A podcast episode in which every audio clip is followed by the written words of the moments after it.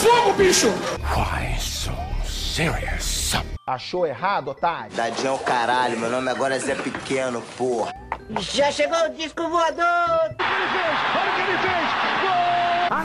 Eu, eu entendi a referência. Highcast.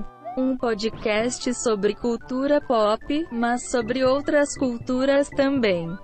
Olá, pessoas! Sejam muito bem-vindos a mais um episódio do Highcast. Eu sou Hector Souza e hoje vamos falar sobre esportes, mais precisamente sobre NBA. Se você acompanha o mínimo de esportes, deve ter visto que no último domingo, dia 11 de outubro, o Lakers se sagrou campeão da temporada 2019-2020 da NBA, chegando a seu 17º título, igualando o Boston Celtics, sendo as franquias com mais títulos na liga. O time liderado por LeBron James, que conquista seu quarto anel pela terceira franquia diferente, sentiu emoção a mais nesse título, homenageando Kobe Bryant, ídolo da franquia que faleceu precocemente em janeiro deste ano em um acidente de helicóptero. E é sobre Kobe Bryant, LeBron James, Michael Jordan e outros jogadores que viraram ídolos que vamos falar nesse episódio de hoje. Mas antes de começar essa conversa, vou apresentar aqui e vou chamar quem vai bater esse papo comigo. Primeiro, quem já é da casa pela terceira vez aqui no Highcast e pela terceira vez falando de um tema diferente, o eclético Eduardo Costa. Se apresenta aí para quem ainda está perdido e não te conhece. Olá, pessoal. Hector, obrigado primeiramente aí pelo convite. Você e Yara, que são grandes amigos, é uma honra participar de um podcast como o Highcast, que eu escuto sempre. É, é, mais uma vez, mais um tema diferente, né? Então a gente está sempre falando de tudo que é possível, né? Fingindo que entende de tudo. É, eu faço parte, apresento né, os podcasts 45 de acréscimo sobre futebol e Memória Olímpica, que a gente fala da história dos Jogos Olímpicos. E vamos lá, porque esse tema converge muito com o que aconteceu na NBA, como você falou. Eu não queria falar de NBA porque meu time passou vergonha mais uma vez nos playoffs, né? Abriu 3 a 1 e perdeu, ainda vi o rival ser campeão, mas o seu convite eu não recuso. Vamos nessa. Quem é torcedor do Clippers está fadado à sofrência, Eduardo. Então não tem para onde correr. Tyron Lu vem aí e o bicho vai pegar. Mas para falar de NBA e para falar de história do basquete, não poderíamos falar só nós dois aqui, então chamamos um especialista no assunto, Renan Ronchi, se apresenta aí para quem ainda é louco e não nunca ouviu falar de você. Fala Hector, fala Eduardo, fala todo mundo que está ouvindo. Muito obrigado pelo convite. Eu sou o Renan Ronchi do Na Era do Garrafão, podcast de história do basquete. É, vocês estão falando de playoff aí, eu torço para o Chicago Bulls, então vocês estão aí reclamando de barriga cheia, né? Mesmo quem torce aí para Los Angeles Clippers. Mas para, queria também aproveitar e parabenizar aí os dois pelos projetos de podcast de vocês também. O Highcast eu conheci faz pouco tempo, ouvi bastante hoje. É, o Memória Olímpica já estive lá também, então gosto muito de projetos de, de conteúdo de basquete, então de, de de conteúdo independente, né? De qualquer coisa, na verdade. Então precisando para falar de basquete, que é a única coisa que eu sei fazer na vida, é, é só me chamar e tamo aí. Eu queria saber fazer só uma coisa na vida e fazer tão bem quanto como o Renan faz, porque na Era Garrafão é um dos meus podcasts preferidos de longe, sabe? Inclusive hoje eu tava ouvindo, eu tô meio atrasado nos podcasts e hoje eu tava ouvindo que vocês fizeram da greve de 1964, que tá espetacular e o que saiu essa semana também já tá lá na minha playlist. Pô, que bom, muito obrigado, cara. Fico feliz de, de receber esses feedbacks, senão que a gente tá no caminho certo. E entrando aqui no assunto, falando de basquete, mas antes, já que a gente vai falar de idolatria aqui, eu vou pedir para Eduardo começar esse primeiro tópico, porque como nós somos amigos da vida, eu sei que ele fez um TCC sobre isso, né, sobre construção de imagens de ídolos. Não foi no basquete, mas foi no esporte. Então, Eduardo, eu queria que você falasse um pouco aí de maneira geral o que é essa figura ídolo, sabe? O que é ser ídolo, o que é essa construção de imagem de um ídolo, como uma pessoa se torna e é enxergada como ídolo. Pois é, Hector, como você bem falou, eu apresentei o meu TCC né, nos últimos meses, é, analisando transmissões, algumas transmissões de corridas da temporada de 94 da Fórmula 1, que foi o ano que o Ayrton Senna faleceu, para tentar entender como foi construída essa imagem dele de ídolo, né, antes, durante e depois da morte por parte da mídia. Então, acabei estudando muito esses conceitos, né, né, de herói, de mito e de ídolo que acabam convergindo bastante. Foi até difícil fazer uma certa separação nesse sentido. É, o ídolo, principalmente quando ele está relacionado ao esporte, ele envolve algumas características. Primeiro, a principal delas esportivamente falando, né, talvez, é o sucesso. Muito dificilmente alguém vai ter como ídolo uma pessoa que perde. Normalmente o ídolo é sempre o vencedor. Aquele atleta, aquela atleta que está lá em cima, sempre conquistando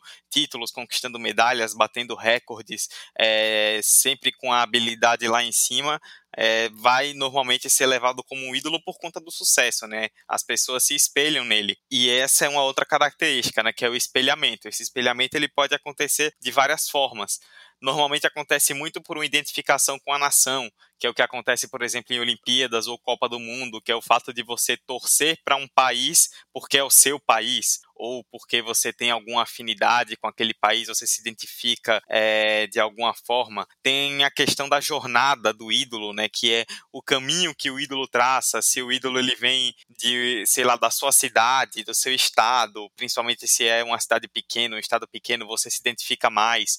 Quando ele tem uma história de vida que é semelhante com a sua, você também se identifica identifica mais, todos esses processos de identificação vão criando uma casca nesse personagem que vai se tornando um ídolo até ele começar a realmente adquirir esse status de forma forte. E assim como acontece na questão do ídolo, eu cito agora a questão do mito, que ocorre um processo que é a desmistificação, que pode acontecer para o ídolo também, que é quando o herói, o mito, o ídolo, ele deixa de ter aquela imagem por N questões para muita gente, quando a gente vai falar sobre isso muito nesse episódio, né? Quando ele assume uma determinada posição política, quando ele comete algum crime, é, algum ato errado, alguma coisa que acaba de alguma forma fazendo com que aquele público se decepcione, é criada uma, uma desmistificação, né? O ídolo ele deixa de ser um ídolo por conta de muitas coisas que ele fez. A gente tem vários exemplos aí no esporte, em vários esportes, seja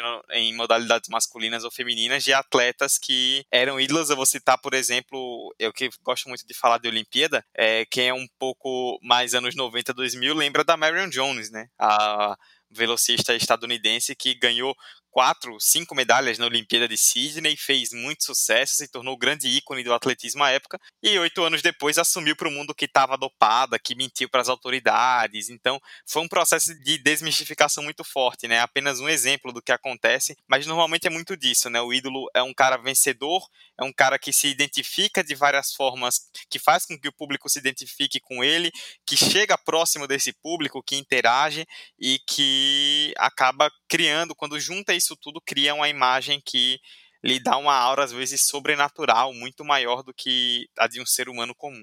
É, para mim, é, ídolo, é, o conceito de, de, de, ídolo, né, ele é, a palavra ídolo ela tem uma origem etimológica do grego que significa imagem, né? Então, para mim, a, essa origem etimológica diz muito sobre a, o, o, conceito do que é um ídolo para mim. O ídolo ele é o, uma imagem que representa aí uma série de, de atributos e valores que a gente que quem idolatra no caso respeita, admira, às vezes busca chegar lá e enfim e, e muitas vezes venera, né? Como, como é o caso que a gente encontra aí algumas vezes, né? Eu acho que o que difere um, um, um ídolo de um grande jogador, de, de, de um herói, quando a gente está falando no campo dos esportes aqui, né?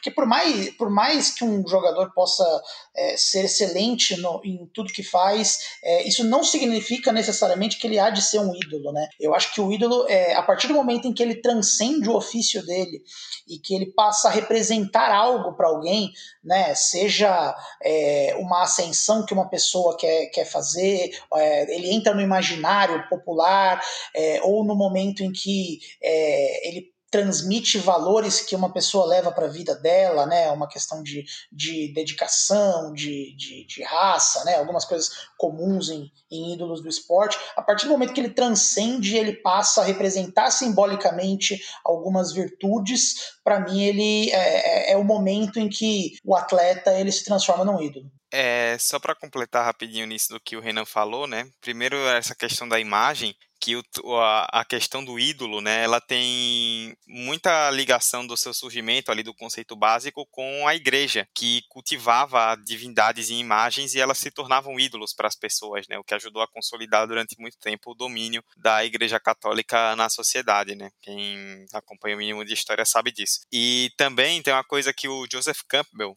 o autor fala muito a respeito da idolatria. Ele usa para mitologia, mas serve também para idolatria, que ela depende muito de uma situação histórica, né? Então, o ídolo, além de unir todas essas características, ele tem que estar tá em um, em um momento histórico, em alguma situação, em alguma conjuntura que torne aquilo favorável. Às vezes você vê, no caso do esporte, atletas que reúnem grandes características, mas por alguma característica daquele momento, daquela, daquele período, às vezes por estar concorrendo com outro grande atleta, por exemplo, ele não tem o mesmo reconhecimento. Então varia muito do período também onde aquilo está acontecendo. E eu acho que também varia muito de você vir seguido de um outro grande ídolo, né? Porque às vezes você pode ser um atleta excepcional, só que você vem seguido de outro atleta que é outro nível e acaba não conseguindo atingir aquele patamar de ídolo por conta disso. Eu vejo isso muito no futebol brasileiro hoje em dia, sabe? De a gente teve uma, uma geração muito talentosa de muitos ídolos, que foi a geração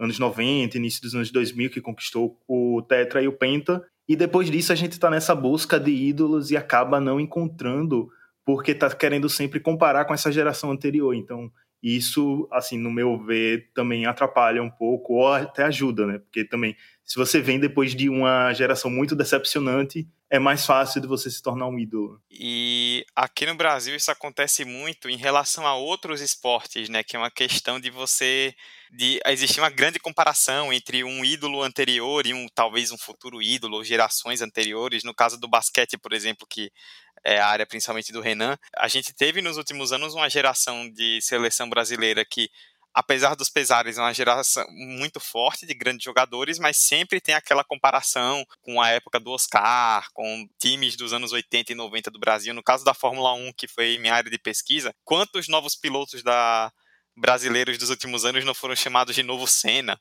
Já se cria essa comparação desde cedo, então isso também carrega um peso para um futuro ídolo ou para um ídolo já em, em construção consolidada.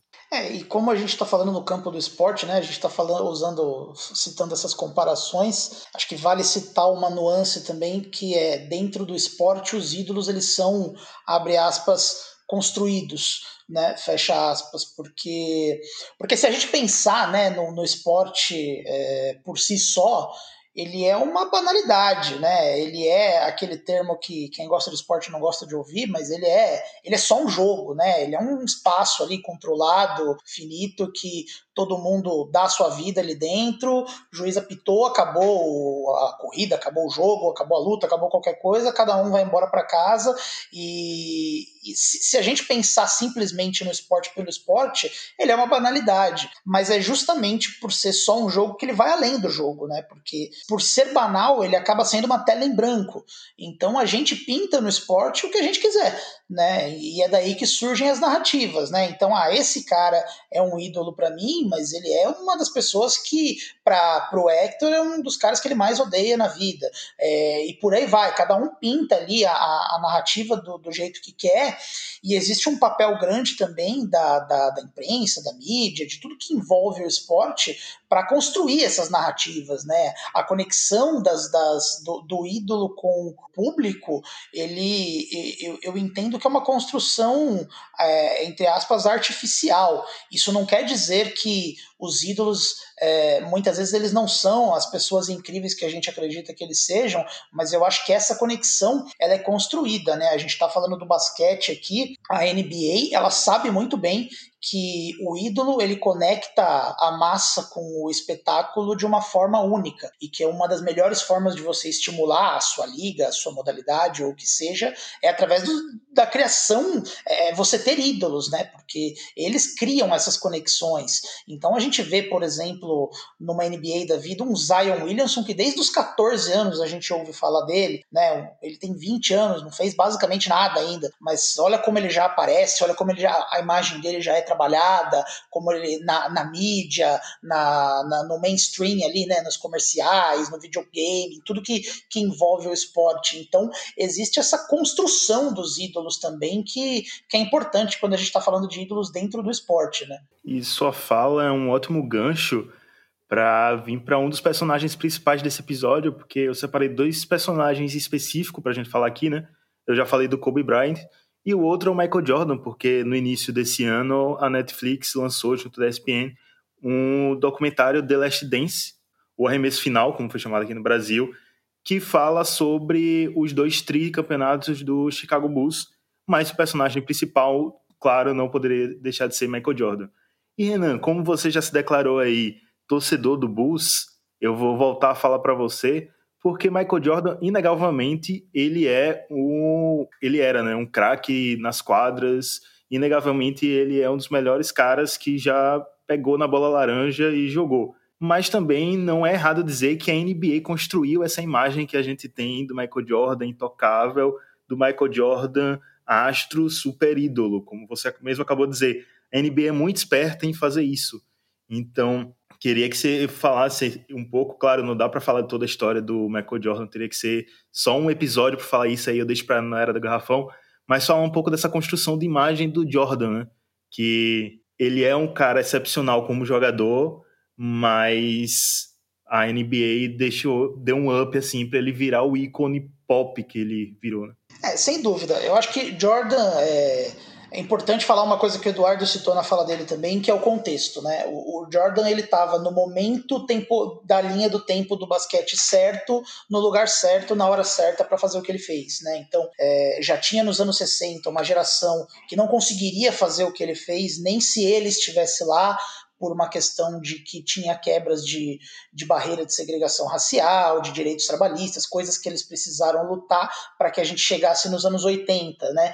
E aí já é um momento que tem TV a cabo surgindo, então o basquete começa a se popularizar, porque ele não precisa mais competir com o filme do Batman na TV, então você tem canais específicos, então você tem mais jogos sendo transmitidos, você tem já a história do Magic Johnson e do Larry Bird, que foi uma construção de, de uma rivalidade aí que foi muito usada para impulsionar a, a liga. Então o Jordan chega nesse momento e eu acho que ele tem uma especificidade no, no caso dele também, que são dois pontos, né? O primeiro ponto é o ponto da estética do jogo dele, né? Que é uma coisa que hoje Talvez é... hoje tem um monte de gente que consegue fazer determinados movimentos na NBA, mas quando o Jordan surge, ele surge numa NBA que era jogada muito mais no chão do que no ar. Ele, é, eu acho que um ponto muito importante na construção da idolatria é a questão da estética. É você conseguir fazer lances plásticos é, e difíceis, lances que, na visão da maioria das pessoas, são bonitos, têm um nível de dificuldade alto, e ele conseguia fazer isso de uma maneira que chamava muito atenção. E, e tem um outro aspecto do Jordan especificamente, que é a revolução cultural que ele cria para os atletas de basquete, né? Porque tem aquela história que foi contada no The Last Dance, é, que é a história dele com a Nike, né? Que ele se arrisca ali com uma empresa que era pequena e era considerado arriscado na época, o Spike Lee fazendo os comerciais dele, é, e de repente, por ele ser, é, todo, toda uma questão dele ser um jogador carismático, dele ser um jogador popular, dele ser uma, uma pessoa muito bem. É, eu vou usar um inglês desnecessário aqui, que eu não sei se a melhor forma de falar em português, mas um, marketable, né? Aquele, aquele cara que você consegue fazer uma, uma, uma, publicidade e de repente ele cria uma revolução cultural ali. Ele começa a aparecer em filme, ele começa a, a receber, a fazer propaganda de Gatorade, McDonald's, Coca-Cola. Ele vira quase um símbolo do, do capitalismo, né? Nos Estados Unidos. Ele, de 87 até 93, ele foi considerado em uma pesquisa o americano mais popular do mundo naquele momento histórico ali. Então, junta isso com o que ele estava fazendo dentro de quadra, né? A, a NBA tinha ali o que ela precisava para ela se vender, né? Especialmente a NBA que vinha de uma década dos anos 70 que você tinha muito jogador sofrendo com problema de droga, né? Muita coisa que, que a NBA não queria estar associada a ela. E ele chega na NBA junto com o David Stern, que é o comissário antigo, né? Que, que veio a falecer no começo desse ano, que é um cara que ele foi muito inteligente em perceber as narrativas que vendem, as narrativas que não vendem. Ele tinha um, um dom particular em perceber isso. Então, a NBA é, construiu né, essa imagem do Michael Jordan aí, o herói, né, a jornada do herói, como o Eduardo falou, né? Então, tem os obstáculos lá, Detroit Pistons sentando a porrada nele, a redenção, a glória e etc. A NBA vendeu isso muito bem. É, e é uma coisa que hoje o Jordan é uma unanimidade mas se você volta nos registros daquela época, ele não era. Muita gente não gostava disso, né? Você, é, eu, eu, vejo às vezes alguns VTs de jogos antigos do Brasil mesmo, o Luciano do Vale narrando o NBA, e você vê gente nos comentários falando: ah, o Luciano do Vale só faltava narrar, ele estava narrando com uma camisa do Jordan por baixo. Surge aquele estigma que não, todo mundo quer venerar o Jordan, todo mundo quer transformar ele num herói. Então, de fato, é uma, é uma narrativa muito muito vendível, né? E ele passou por toda a trajetória do herói ali, então a NBA fez questão de transformar ele num, num símbolo que foi fundamental para a popularidade do basquete, né? Depois com o Dream Team 92, né? O que a gente falou no episódio do Memória Olímpica aí no podcast do Eduardo, como aquilo ajudou a internacionalizar o jogo, né? Foi tudo uma coisa que a NBA, obviamente, nada seria possível se o Michael Jordan não fosse dentro de quadra o que ele foi, mas passa pela construção que a NBA fez em cima dele, sem sombra de dúvidas.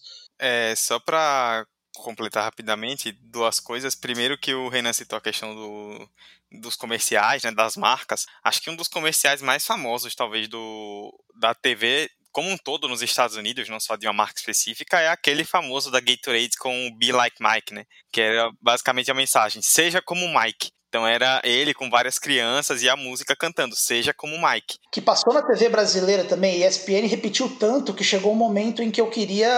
Eu passei a detestar esse comercial, porque ele repetia em looping num jeito que fiquei era irritante, né? Mas. é, ainda tem isso até hoje com um monte de comercial na, na ESPN.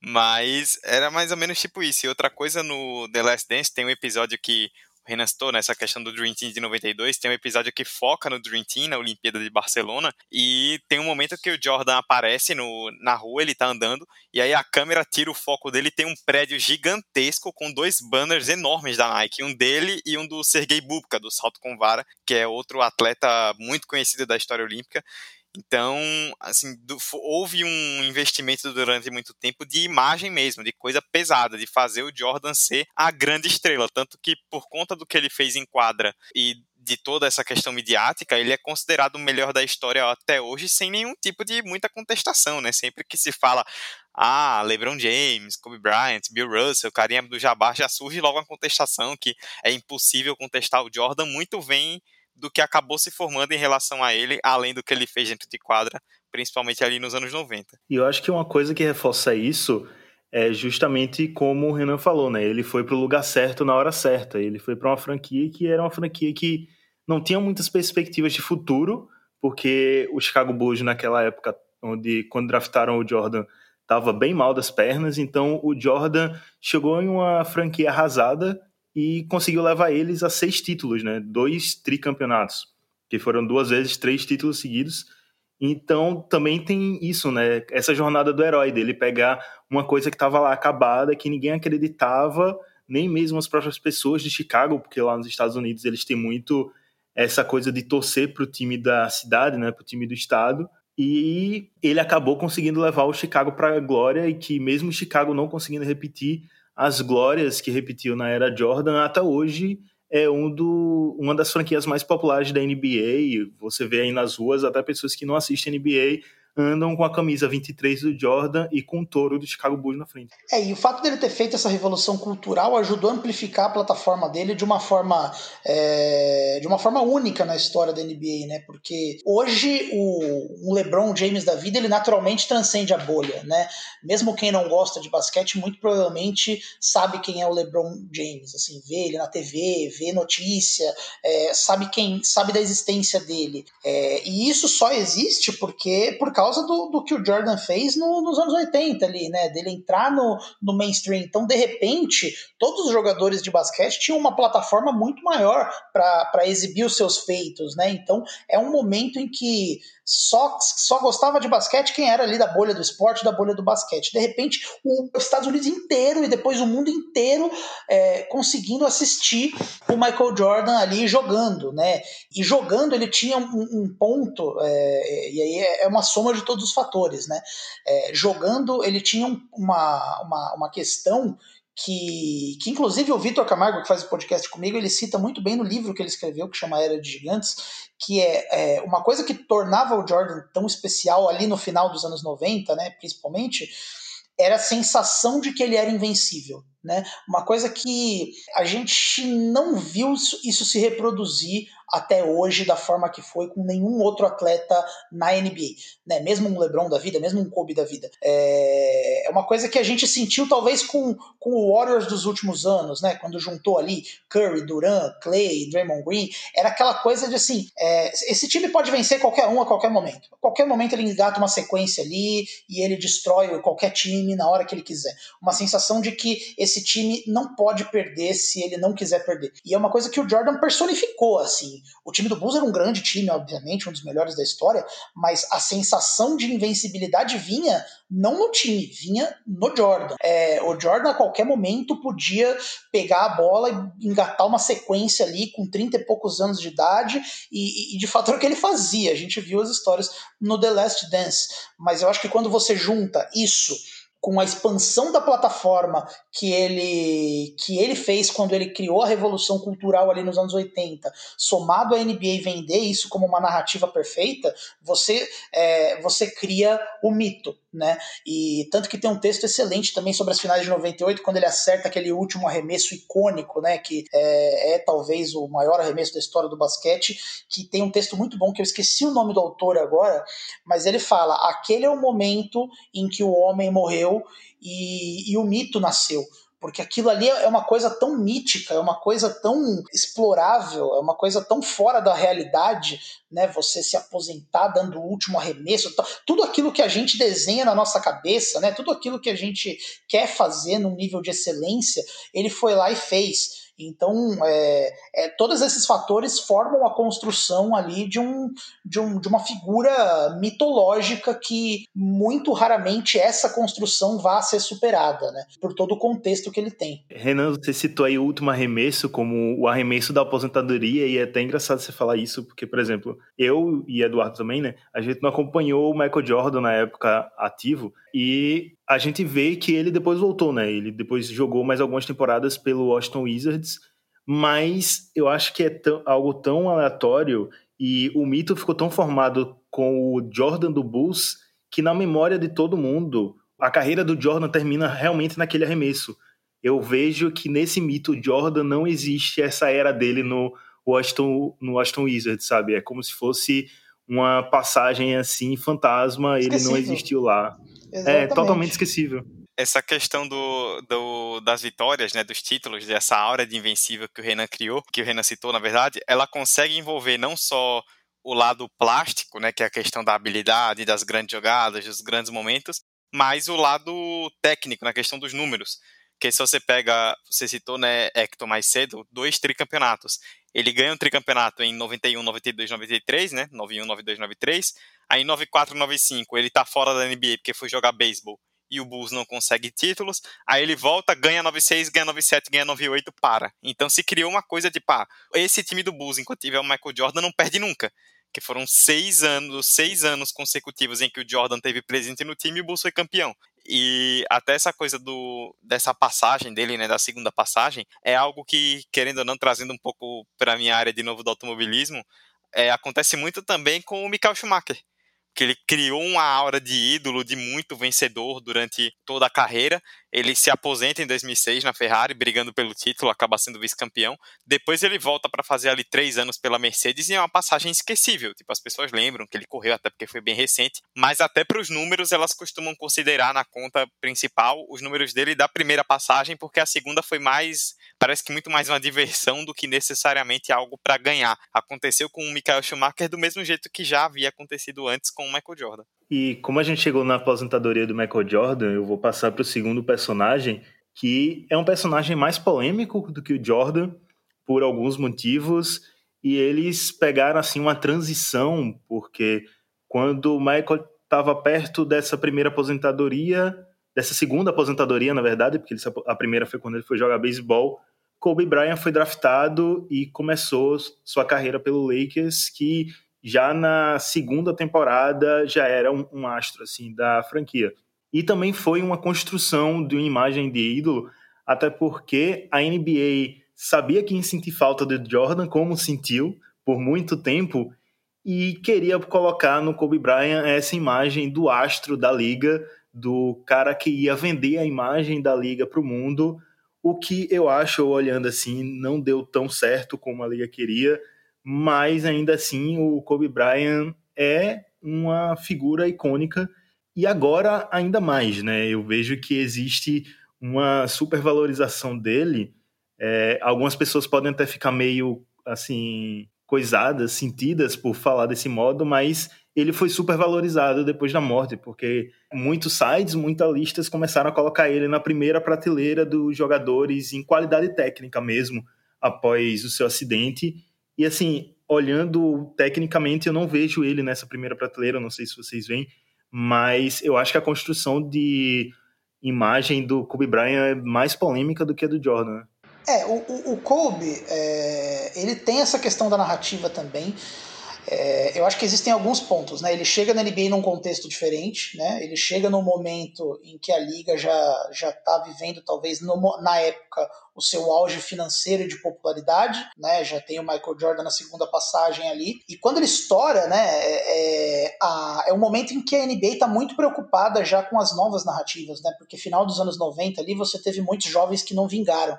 Tinha o time lá do Fab Five do, do, do, do college, só o Chris, o Chris Webber vingou, o Penny Hardaway machucou. É um momento que, assim, se você pensar no final dos anos 90 ali, o Jordan tá fazendo tudo que tá fazendo com 35 anos o Stockton com 34, o Gary Payton com 35. Então, assim, é, era, era a geração anterior que estava dominando ainda. E a NBA estava muito preocupada com isso. Tanto que se você vê nas filmagens o Jogo das Estrelas de 98 da NBA, as filmagens ali, ela é 100% focado em Kobe Bryant e Tim Duncan que eram os dois caras jovens, mais jovens que estavam naquele jogo das estrelas, que eram apontados como possivelmente o futuro da liga, né? A geração seguinte, a NBA já queria começar ali a atacar a imagem dos dois para já começar as pessoas é, a não a, a, se acostumarem com a imagem deles, que eram os nomes das, da geração seguinte. Só que existe a questão da estética que a gente falou, né? O Tim Duncan, ele para mim é um dos melhores jogadores da história do basquete. Ele é perfeito e eficiente no básico. É, você, às vezes o pessoal até brinca, né? Pô, às vezes você nem vê o Tim Duncan em quadra, você nem repara nele. Você vai ver no final ele tem 25 pontos, 15 rebotes, 7 assistências e 3 tocos no, no jogo. Mas o Kobe, ele tinha um estilo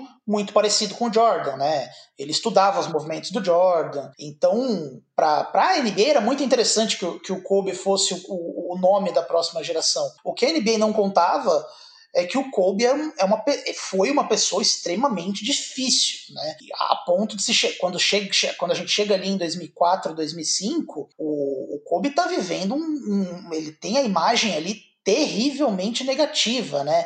É, primeiro porque ele sofre uma acusação de estupro que ele não responde na justiça, mas que é muito veiculada nos Estados Unidos, é uma grande polêmica em cima da imagem dele. E segundo, porque naquele momento ele brigou com todo mundo, né? Então o Shaquille O'Neal sai de, do Lakers por causa dele, o Phil Jackson volta depois, mas também sai do Lakers um ano por causa dele. Então é um momento que a imagem dele está muito baixa. E é um momento que ele troca de patrocinador e o patrocinador falou: Ó, a gente vai dar uma repaginada na sua vida. Você vai mudar de número, você vai é, aparecer aí de forma diferente, a gente vai tratar a sua imagem de forma diferente é quando nasce o conceito da Mamba Mentality, né? Que é uma coisa que muita gente admira, muita gente gosta, e eu acho que não cabe julgamento quanto a isso, mas é uma coisa que foi construída para melhorar a imagem dele. Tanto que tem várias histórias. Assim, eu não estou dizendo que ele não foi uma pessoa dedicada ao decorrer da vida, mas tem várias histórias dessas, dessas coisas aí de dedicação dele, etc que são mentiras, né? Tem uma história muito famosa de 2008, que é quando foi lançado o segundo filme do Batman lá, que, que tem aquele Coringa do, do Heath Ledger lá, que vem a falecer um pouco tempo depois. E tinha uma história muito famosa que veiculava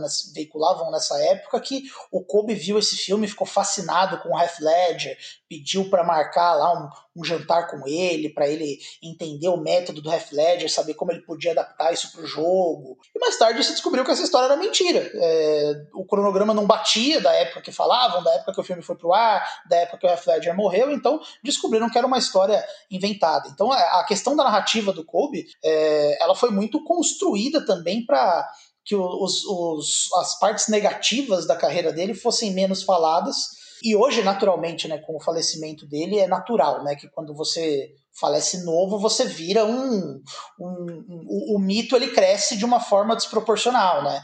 A gente vê com Mamonas Assassinas, a gente vê com um, vários exemplos aí que, que como, como muda a, a imagem, né? Mas de fato, o Kobe também foi uma narrativa construída ali para que ele fosse o, o, próximo nome, mas ele é uma figura mais, mais polêmica assim nessa construção. Quando teve o falecimento de Kobe, que eu e Eduardo a gente até conversando sobre isso, né? E ele mesmo comentou que Kobe também é um dos primeiros é, desses grandes astros da NBA a falecer, né? Porque até Bill Russell, que foi um dos primeiros, uma das primeiras eras lá, ainda está vivo aí. Então isso acaba, entre aspas, doendo mais ainda, sabe? Na NBA. É, e acho que o fato também da forma como aconteceu, né? Que eu citei lá no começo, né, que você falou que eu fiz meu TCC em um estudo relacionado ao Ayrton Senna. Foi o que aconteceu mais ou menos com o Senna também, talvez em condição mais trágica por ter sido durante uma corrida, dentro, dentro da atividade esportiva, mas é algo tipo isso, né? Porque uma coisa seria se o Kobe Bryant tivesse, sei lá, 90 anos de idade e falecesse por um, sei lá, por problemas nos órgãos, sabe? Algo que é, tende a acontecer com pessoas mais velhas. Outra coisa foi a forma como aquilo aconteceu, né? Ele e a filha, junto com outras pessoas, dentro de um helicóptero, fazendo mais uma viagem comum, e aí o helicóptero cai e ele morre, tudo isso durante a temporada. E aí tem toda a questão das homenagens, né? Quando ele volta, que quando a NBA volta, os jogos no Staples Center, aquele primeiro jogo do Lakers contra o Portland Trail Blazers, né, que foi carregado, o LeBron James praticamente se declarando em público para o Kobe, aconteceu muito isso. E uma coisa curiosa da gente falar do Kobe é que isso é muito trazido, por exemplo, no livro do Phil Jackson, né, o Onze Anéis, que quem não pôde ler ainda, leia Onze Anéis, tem a versão em português, é muito bom, em que é, ele fala né, que quando o Kobe chegou em Los Angeles e quando ele teve aquele primeiro grande momento do primeiro tricampeonato do Lakers ali no fim dos anos 90, começo dos anos 2000, o grande nome do Lakers era o Shaquille O'Neal.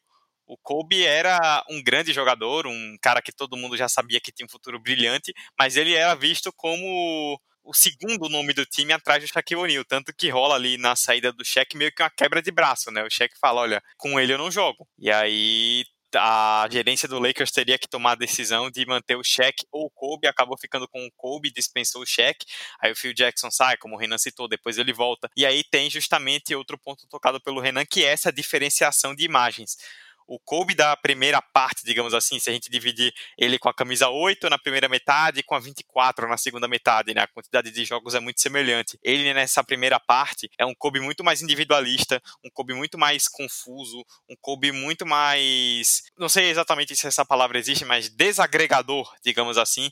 E também tem a questão, né, dele se envolver no naquele escândalo do caso de estupro, né, que durante muito tempo acabou sendo uma história muito mal explicada e que acabou ficando muito escondida também por um trabalho de assessoria né, em relação a ele. E a segunda parte, digamos assim, já ele com a número 24, é um Kobe muito mais dessa coisa que vocês falaram da Mamba Mentality, né?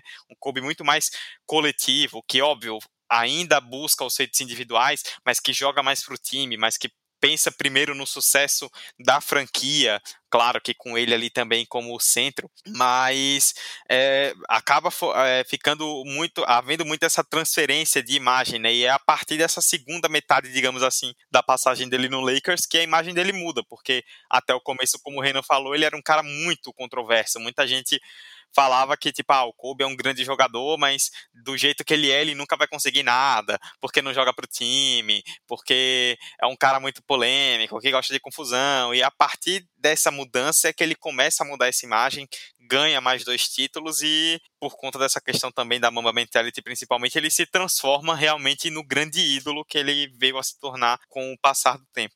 E vocês falando dessa personalidade de Kobe, a gente assistindo The Last Dance percebe que Michael Jordan nos bastidores não tem uma personalidade tão diferente assim, né? Ele também era um cara individualista, muitas vezes até autoritário também. Eu acho que essa questão ele conseguiu esconder melhor, ou melhor, a assessoria e a essa construção de imagem dele conseguiu disfarçar melhor é, do que a do Kobe, principalmente nessa primeira fase que eu acho que ainda estava um pouco perdido de como iam construir essa imagem dele. E aí a gente ainda tem um tempinho aqui. E pegando esse gancho temporal também, vamos chegar até o Lakers de hoje. E vamos falar um pouco de LeBron James, que é o astro da NBA de hoje em dia. Muitos comparam ele com Michael Jordan, ousam até dizer que ele ultrapassa Michael Jordan e ele se tornou um ídolo já. Ele desses três ele é o que está em atividade. Ele pegou muito tempo aí, é, atuou ao mesmo período de, de Kobe, nunca jogaram juntos. O LeBron só foi pro Lakers agora, mas o LeBron construiu essa imagem também e mais como uma personalidade. Ele, diferente dos outros dois, não tem essa construção de imagem ao lado de uma franquia, porque ele passou agora três franquias, né? Ele começou no Cleveland, foi para o Miami Heat, voltou para o Cleveland e agora está no Los Angeles Lakers. Então também é uma construção de imagem diferente. E eu vejo que as pessoas admiram o LeBron James como pessoa muito mais do que admiravam Michael Jordan ou Kobe Bryant. É, o LeBron tem muito a ver com o trabalho fora de quadra dele, né? O que ele fez lá construindo a escola em Ohio, como ele se posiciona, né, pelos movimentos aí, teve o Black Lives Matter, não tem receio algum de se posicionar, como o Jordan já teve, né, já foi, o Jordan já esteve no, em, em um dado momento da carreira é, em uma posição em que ele foi cobrado é, por questões como violência policial ali nas finais de 92, ele foi cobrado pelo trabalho escravo que descobriram que a, na Indonésia lá das empresas que, a, que faziam os produtos da Nike, perguntaram isso para ele antes de um jogo da final de 96, ele fingiu demência, né? A postura dele sempre foi ficar meio que em cima do muro nessas questões, né? É, até aquela história famosa que é contada no documentário The Last Dance, que dele ter falado que os republicanos também compram tênis e tal. Mas é, eu acho que são três construções de imagem muito diferentes de fato. O LeBron ele chega na NBA é, já com a, o carimbo de futura lenda, né? Uma coisa que o Kobe não teve, que nem o Jordan teve, né? Eles dois eles construíram a sua imagem dentro da NBA. O LeBron ele já chega como the chosen one ali, né? Então ele já era o cara pintado para ser um novo Jordan. Ele sofreu um pouco de, de, de ódio desnecessário em função disso, né? Até hoje você percebe que tem muito jornalista é, na mídia dos Estados Unidos que existe, que tem uma certa implicância com o LeBron, e eu acho que muito parte dessa construção dele já chegar como com o selo de novo Jordan aí na, na testa. É, e existe uma questão de estilo também, né? O, o Kobe e o Jordan, eles tinham uma característica de é, que eu acho que é até um pouco tóxica, mas é o jeito que eles, que eles é, faziam, que é aquela coisa do macho alfa, né? É, não é só meu time vencer, é, é meu time vencer comigo fazendo 30 pontos e dando o último arremesso. O, o, Jordan tinha isso, o Kobe tinha isso, essa é uma qualidade, qualidade não, essa é uma característica muito admirada no meio esportivo, né? O macho alfa, o cara agressivo, o cara com personalidade, o LeBron ele sempre, ele nunca se importou em ser essa pessoa e ele nunca se importou em jogar de uma forma diferente, né? Não existe certo ou errado. Mas o LeBron é um cara que não tem problema algum no último no último lance ele achar um passe para alguém arremessar livre, inclusive nas finais que aconteceram há pouco tempo. O Lakers ganhou, então todo mundo já esqueceu disso, mas teve aquele lance do Danny Green que ele fez a jogada perfeita.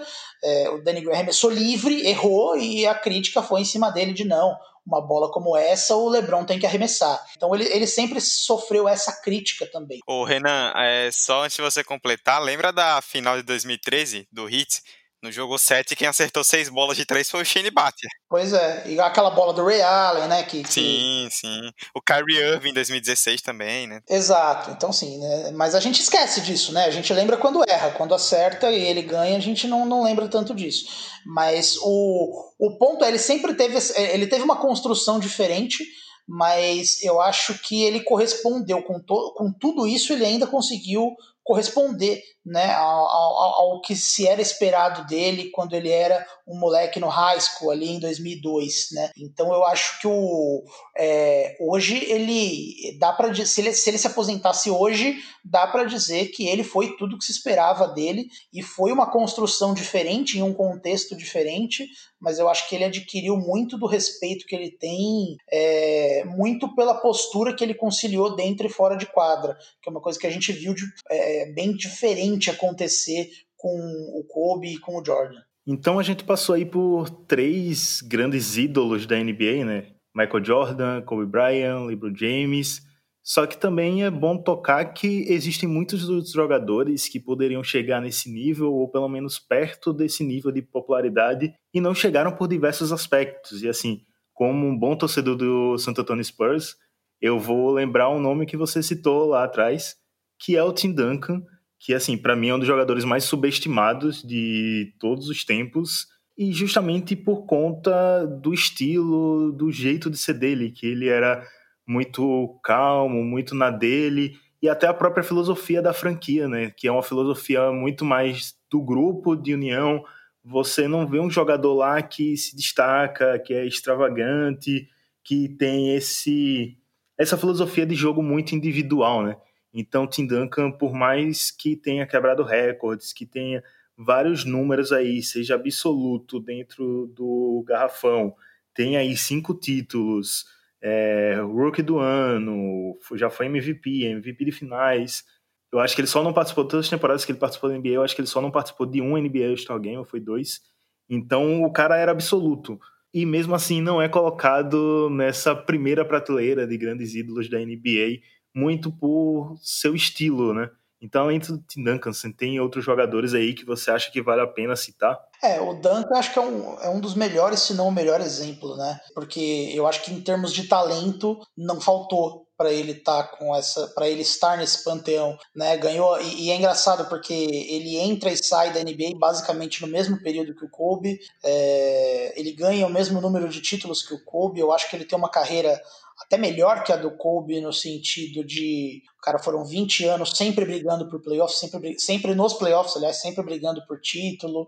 É, ele excedeu, ele é um dos melhores defensores de todos os tempos, mas é, de novo, né? É, a, a, NBA até gostaria que as pessoas se conectassem mais com o Tim Duncan, mas pensando numa audiência, é, até numa audiência rotativa, pensando em como vender o seu produto, as enterradas do Kobe, as jogadas plásticas, os tocos do LeBron, elas são muito mais vendíveis, né? O Tim Duncan é aquele cara que você, é, se você não conhece muito do jogo, talvez ele, ele, ele passe batido por você. É quando você já conhece um pouquinho que você vai ver um jogo dele, você percebe como ele é brilhante, né? Nas pequenas coisas, no, no, no básico, dele ser excelente no básico. E eu acho que esse é o fator determinante para ele não estar tá nessa, nessa prateleira, né? Aí pensando em outros jogadores, eu acho que um que poderia muito bem estar, tá, eu vou lá para trás agora, e eu vou falar do Julius Irving, né, que é o Dr. J, que foi um cara que é, ele é muito importante na história da NBA. Sem ele, talvez o Michael Jordan não conseguisse fazer a, a revolução cultural que ele fez nos anos 80, porque ele que ensinou para a NBA como a plasticidade vende, né? Ele é um cara que é, ele tinha movimentos muito plásticos e ele era muito diferenciado é, e foi usando a, o, o, quanto as pessoas se impressionavam com isso que a NBA começou a vender essa narrativa de enterradas, de, de lances mais agressivos, atacando a cesta e, e etc. Só que ele tem um outro contexto também que é ele jogou o auge dele em uma liga rival que não tinha um contrato de TV, né? Ele jogou a maior parte da carreira na NBA. Quando ele vai para a NBA, ele já tinha passado do auge, ainda fez história, ainda foi um dos maiores jogadores da história, mas é, ele, quem viu, viu, né? Quem viu ele jogar no Virginia Squares ou no New York Nets fala que o que ele fazia era uma coisa de outro mundo, só que ninguém via, né? Então ele acabou virando uma lenda urbana, né? Você ouvia falar que tem uma lenda fazendo, é, é, fazendo história numa quadra de basquete, mas a, a, liga que ele jogava não tinha contrato de TV, era numa cidade pequena, antes de Nova York, jogou no Virgínia, então é, a gente não, não simplesmente não chegava nas pessoas.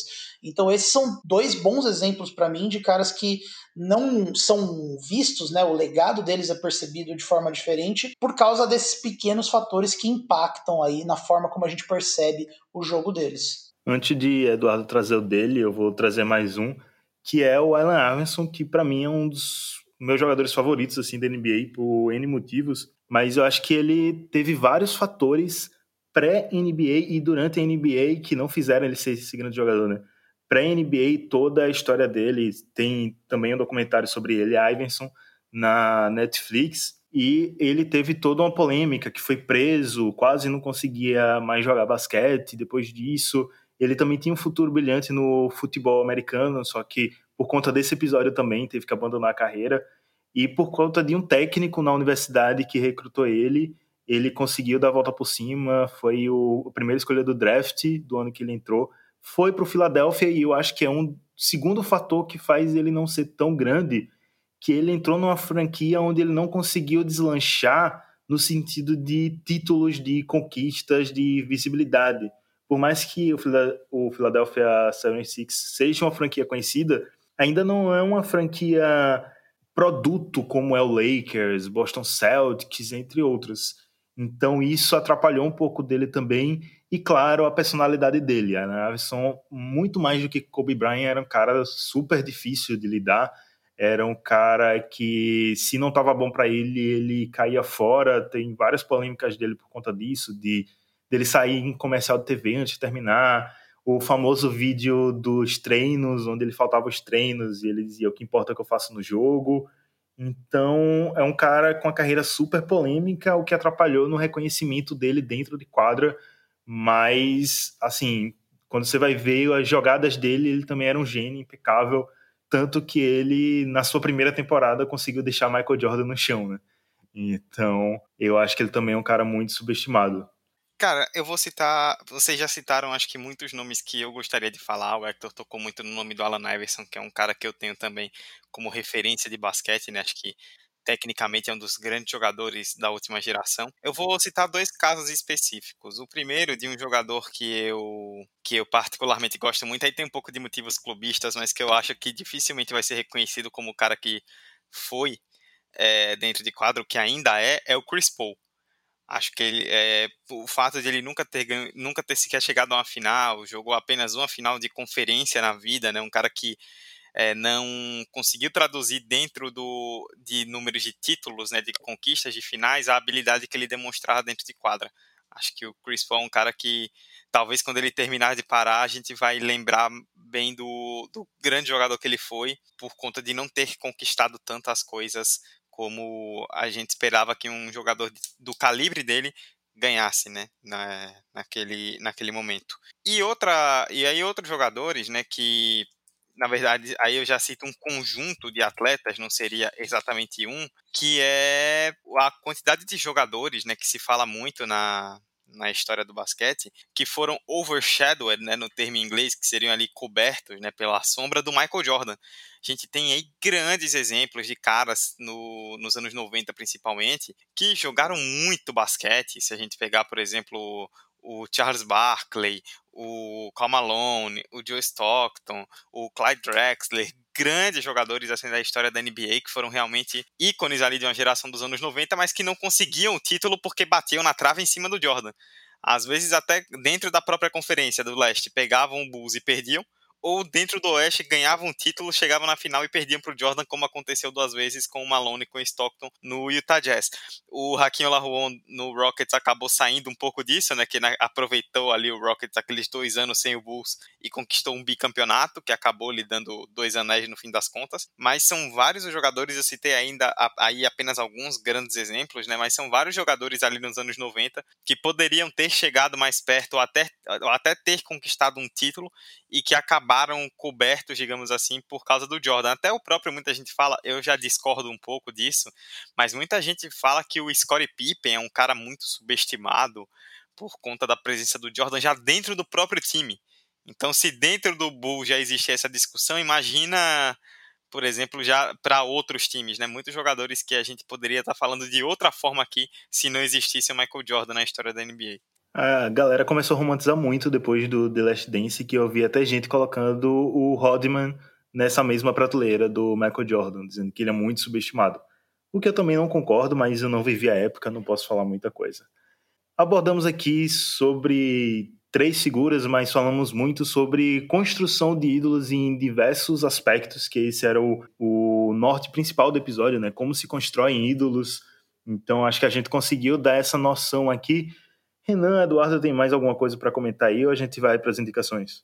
Não, não tenho mais nenhum comentário é, sobre, sobre o que a gente falou, não. É, é isto.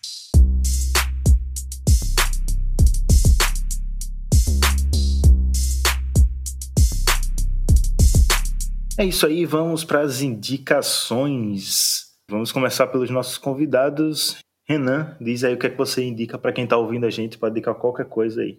Tá, eu vou indicar um livro. É, eu citei muito que sobre o, o, termo revolução cultural e eu acho que embora é, tenha sido é, essa história tenha sido contada no The Last Dance, acho que talvez pelo documentário ter a própria visão do Jordan, talvez tenha é, não tenha explicitado de forma tão detalhada sobre esse ponto. E eu acho que tem um livro que conta esse, esse, esse ponto muito bem, que é um livro que tem inclusive uma versão em português. É um livro de um autor muito bom chamado David Halberstam, que em português se chama. É, em inglês o título oficial é Playing for Keeps, Michael Jordan and the World He Made. A versão em português chama Michael Jordan, a história de um campeão e o mundo que ele criou. É, tá meio carinho, tô vendo aqui na, na, na, na, no Amazon, tá 60 conto a versão física, talvez esteja o estoque esteja acabando, mas é um livro que, cara, é um dos meus livros preferidos porque é um livro sobre o Jordan, então ele conta basicamente a história do Jordan, uma coisa bem parecida com o que The Last Dance tentou fazer, mas obviamente é a visão do autor, não a visão do Jordan, e eu acho que ele explora em mais detalhes, até pelo próprio formato, né, um formato de livro, você consegue ir mais no detalhe. Eu acho que ele dá o contexto sobre tudo que envolve a, a carreira do Jordan de uma forma brilhante, de uma forma é, pouco convencional, é, e eu sempre recomendo esse livro para quem quer saber mais sobre a, a carreira do Jordan. Então, se não, tá, não ficou claro no, nesse podcast o porquê, o contexto que ele estava tornou ele tão especial e o que ele fez dentro desse contexto, é, eu acho que esse livro é a melhor forma de, de, de saber. Então eu, eu indico esse livro quem tiver a possibilidade aí de, de comprar, a versão pelo Kindle talvez esteja mais barata, mas é, não vai se arrepender quem tiver essa possibilidade aí. É um livro muito bom. E Eduardo, você tem o que aí para indicar para gente? É, a indicação vai ser meio que um alto jabá, né? A gente falou muito aí no começo, principalmente em relação ali ao Michael Jordan. Eu vou indicar o episódio que eu gravei com o próprio Renan que está aqui de um dos projetos que eu participo, que eu faço, que eu comando, né, que é o Memória Olímpica, onde a gente fala de histórias das Olimpíadas. É o quarto episódio de 4 de junho, foi um dia desse, 4 de junho, já tem quatro meses e o tempo voa. Como eu falei, o quarto episódio do Memória Olímpica, onde a gente fala do Dream Team de 92, né, que é o considerado para muitos o maior time de basquete da história, até o próprio título do episódio, né, o maior time de basquete da história. E a gente fala um pouco da construção não só tecnicamente, né, do, de, em resultados até chegar à Olimpíada e aí o grande, o grande final em Barcelona, mas também como foi o processo da NBA de juntar tantos jogadores grandes, falar especificamente ali do Jordan, de como aquele time acabou influenciando culturalmente uma geração, né, muita gente que foi introduzida ao basquete NBA por conta do Dream Team é um episódio onde a gente fez um contexto muito legal e o Renan, que é uma enciclopédia, né? Eu gosto de falar isso na, na frente da pessoa para ela se sentir sem graça. O Renan, que é uma enciclopédia, deu show, ajudou muito a gente nesse episódio. Então, ouçam, dê uma moral pro Memória Olímpica, é um podcast muito legal. E ouçam esse episódio especificamente porque foi um dos melhores, sem dúvida alguma. Eu vou sair um pouco do basquete para fazer minhas indicações. É, como sempre, a gente está falando sobre música aqui. Então eu vou indicar o CD do FBC com a Isa Sabino, o Best Do, que não foi lançado por agora, mas foi lançado esse ano. E é um CD de dois volumes que tá muito bom, tá, tá muito legal. É um dos melhores CDs que eu ouvi esse ano, fácil. Então indica aí para vocês. Se vocês gostam, vocês já devem ter ouvido, mas se vocês não ouviram falar, ouçam. E também esse mês é Halloween, então, para quem quer aliviar a cabeça e rir um pouco, eu vou indicar um filme novo da Netflix que eu assisti despretensiosamente. E assim, não é uma obra-prima, mas é bem divertido, que é Vampiros versus The Bronx. Que assim, são garotos que vão tentar é, derrotar vampiros. Não vou falar muito para não entrar em spoilers, mas é um filme bem divertido para quem quer relaxar e tal, para quem quer espairar a cabeça. Então é isto, estamos conversados. Agradecer aqui os convidados, primeiramente a Renan. Renan, muito obrigado por topar o convite, por falar aqui, dar essa aula. É, como eu já falei no começo, sou muito fã da Era da Garrafão, é uma honra gravar com você. É, que tem outra oportunidade para gravar com o Vitor também, outro cara também que eu curto muito de ouvir lá. E fala aí onde o pessoal te acha, acha seu podcast. Muito obrigado. Pô, eu que agradeço o convite de novo, né? É, eu, eu, o meu podcast, acho que é mais fácil por ele do que meu, minha arroba pessoal. A única, a única rede social que eu uso para falar de basquete é o Twitter, porque o Facebook não existe mais, o Instagram eu só uso para sei lá, falar com meu tio. Então, eu estou no Twitter, com, o podcast está no Twitter com arroba na era do garrafal, sem acento. Lá a gente está sempre postando também Sempre não, né? Mas a gente está sempre postando vídeos, imagens, coisas é, que remetem à história do basquete. O Na Era do Garrafão é um podcast que intercala é, temas de NBA com temas não NBA, então basquete olímpico, basquete FIBA, WNBA e outras ligas do masculino e do feminino. Então a gente, tá, a gente fala de literalmente tudo. É, e é isso. É, pelo, pelo Twitter do Na Era do Garrafão, acho que dá para achar meu, meu Twitter pessoal também, tá ali na descrição. É, então é lá que vocês vão encontrar é, a gente e os nossos episódios. Agradecer aqui a outra enciclopédia humana, Eduardo, que você pode falar sobre qualquer esporte que ele vai saber. Você pode falar de basquete até cricket, que Eduardo vai ter algum comentário sobre esporte. Então, obrigado mais uma vez por topar estar aqui no Highcast. As portas ou os microfones estão sempre abertos para você e fala aí onde o pessoal te acha e acha seus trabalhos. Só uma pequena correção, cricket é a minha grande decepção esportiva, que é o esporte que até hoje eu gostaria de entender e ainda não consegui.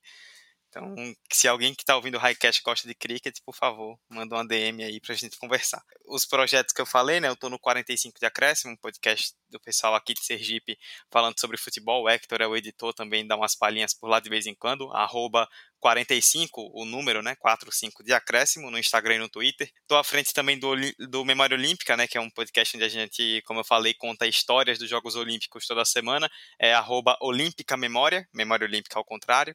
E o meu pessoal é o arroba Eduardo C. Andrade, no Instagram, no Twitter também. Quem quiser mandar uma DM conversar, normalmente eu falo muito de esporte no, no Twitter, mas quem quiser falar sobre qualquer coisa aí, como o Hector disse, qualquer assunto a gente fala tranquilamente. Só mandar uma DM, mandar uma mention lá que a gente conversa. É isso, obrigado mais uma vez a Hector, a Yara também que não está aqui, a todo mundo aí do Highcast pelo convite. E contem sempre que precisar, é só mandar uma mensagem, vocês sabem como chegar em mim e a gente se ajeita. Tamo junto. E muito obrigado a você que ouviu até aqui. Se você ainda não segue o Highcast nas redes sociais, arroba Oficial, tanto no Twitter como no Instagram. E eu quase ia esquecendo de fazer meu próprio jabá, que dia 21 de outubro, quarta-feira, também conhecido como Dia Internacional do Podcast, vai rolar a primeira edição do evento Podosfera Summit, que vai falar um pouco sobre vários aspectos da Podosfera, vai falar sobre edição, produção, e eu vou estar no painel de como se cria a comunidade de podcast pelo Brasil. Vai rolar, a programação toda vai ser no dia 21 de outubro, vai ser das 17 horas até as 21 horas.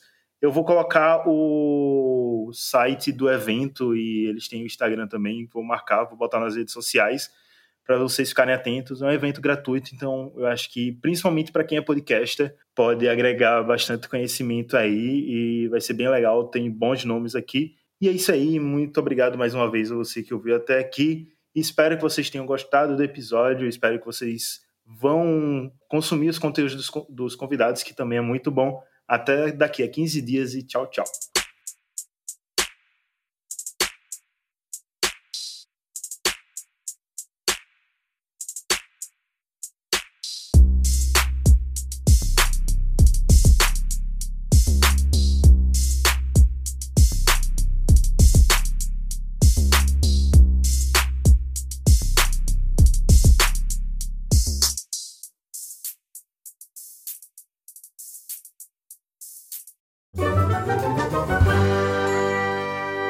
Esse podcast foi editado por Hector Souza.